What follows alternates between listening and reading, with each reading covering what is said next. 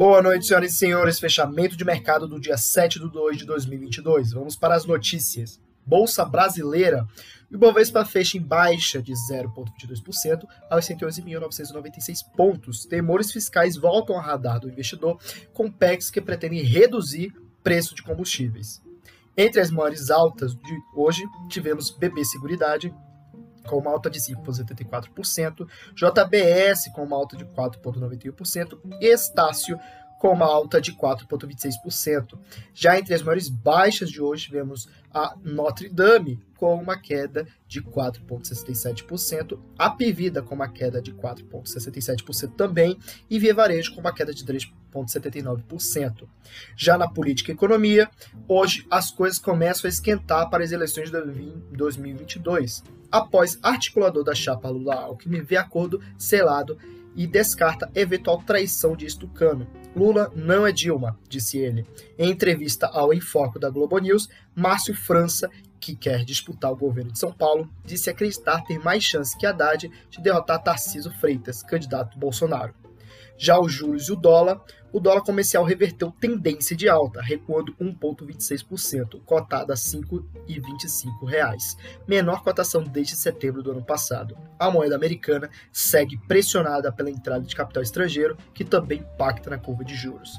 Já os DIs futuros cederam novamente. O DI para 23 está estável a 11,98%. O DI para 25 deu uma queda de 0,6% pontos a 11,02. O DI para 27 também deu uma queda de 0,8 pontos e ficou a 11,14%. E o IDI para 29 teve uma queda de 0,06 pontos e ficou a 11,38.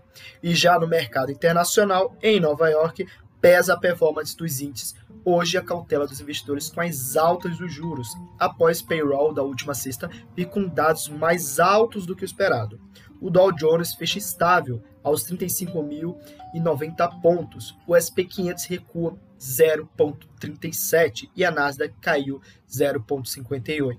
Na Europa, as bolsas fecham em grande parte positiva.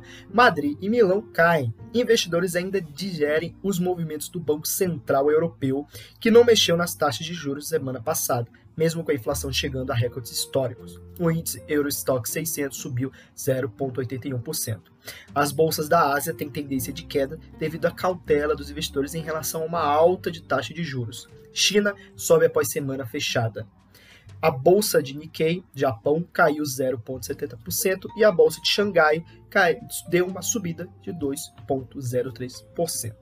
Já em criptomoedas, hoje o Bitcoin segue com uma alta de 6%, o Ethereum teve uma alta de 5,39% e o NCI, que é o índice das principais criptomoedas, teve uma alta de 2,58%.